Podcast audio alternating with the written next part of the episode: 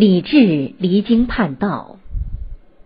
明朝后期，社会上流行一个信奉者很多的学派。这个学派认为，人人天生就有良心，人的良心就是道，最高的道德原则和自然法则。商人、学者、劳动大众正常的生活和社会活动，穿衣、吃饭、砍柴、挑水，都是道。每个人充分理解和发挥自己的良心和能力，就达到最完美的道德境界，都可以成为圣人，并不只是孔子、孟子才是圣人。他们反对官方正统的道学思想，反对权势和权威，不怕苦，不怕死，提倡劳动。学派的创始人是泰州人王耿。参加这个学派的活动的，除了一些读书人外，还有许多农民、船工、矿工、商人。这个学派叫泰州学派，是从王阳明的心学发展而来的。李治就是这个学派中一个非常突出的学者和思想家。他字卓吾，福建泉州人。他从小就有鲜明的叛逆的性格，对孔子瞧不起老农民的议论公然提出批评。蔑视当时公认的圣人的权威。他后来跟随王艮的儿子王弼学习研究泰州学派的学说。他二十六岁中举以后，做过县学的教育，南京与北京国子监的博士，南京刑部员外郎，云南姚安府知府。他生活清贫，有一年遇到灾荒，他留在京郊的三个女儿竟然饿死了两个。他对继续做官不感兴趣。公元一五八一年，在云南离任满还有两个月，他也不管上司同意不同意，整理好公文，封好府库官印，递了辞呈，带着家眷就离开官署，来到湖北黄安县。这里有他一位思想感情都非常合得来的朋友，叫耿定礼。他在耿家住下，读书研究学问，附带帮助教育耿家的孩子。他不用传统死背四书五经的方法，而是让孩子们随意读书游戏，充分发挥儿童天真活泼、自由奔放的天性。他因此与耿定礼的大哥做了大官的耿定向发生矛盾。耿定向虽然也属于泰州学派中人，据图讲学，与李治交过朋友，但涉及其个人及家族利益时，却站在传统礼法思想一边，责怪李治带坏了耿家的孩子。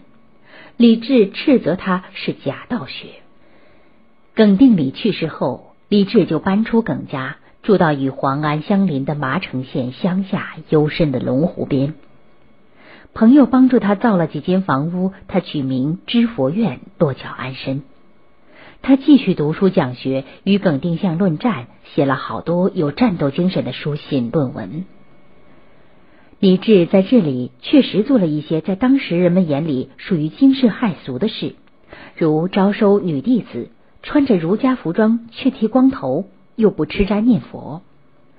于是耿定向的支持者就到处造谣，说李治在那里嫖妓女，引诱良家女子，伤风败俗，唆使官府驱使李卓吾。公元一六零零年，反对李治的人再也不满足于造谣了。他们纠集一伙人闯到龙湖，彻底捣毁了知府院。这时，李治已是七十四岁的老人。这以后一年，他只好到处流浪，依靠朋友帮助生活。但是他从没有放弃读书、写作、讲学以及与传统守旧思想的战斗。第二年春天，李治应邀来到河北通州（今北京通县）。住在朋友马经纶的家里，准备在这里完成他对易学的研究。通州离京城很近，他的到来竟如洪水猛兽，吓得朝廷里的卫道士纷纷向皇帝上书，说他祸乱社会、扰乱圣道、毒害民众，要求赶快逮捕和驱逐李治。皇帝立即下旨派锦衣卫到通州捉人。李治此时正在生病，面对捉人的官兵，他镇静地说。抬块门板来，让我躺着跟他们去。马经纶是李卓吾坚决的支持者，他要跟李治一起进监狱。李治说：“你不能去，你家里有老夫要照顾。”马经纶说：“他们说你是妖人，我请你来我家住，有庇护妖人的嫌疑。让我与你一块去受苦。官府审问李治时，问他：“你为什么在书里写了许多反对朝廷、反对圣人的话？”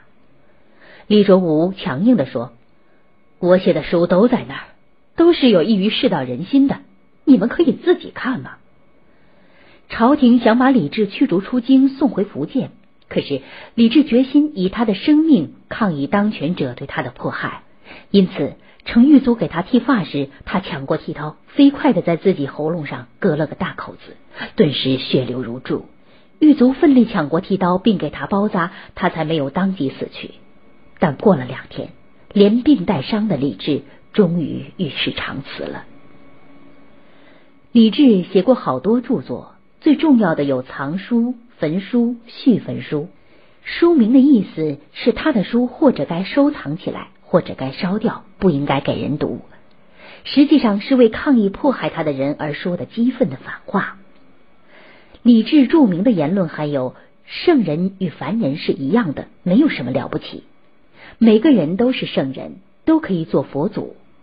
孔子是个酒徒，讲究吃，讲究穿，想做官。孔子的话不是真理的标准，真理的标准在每个人自己心里。他说：“男女只有性别的差别，没有是非的差别。男女是平等的。卓文君的私奔是追求自己的幸福，值得赞扬。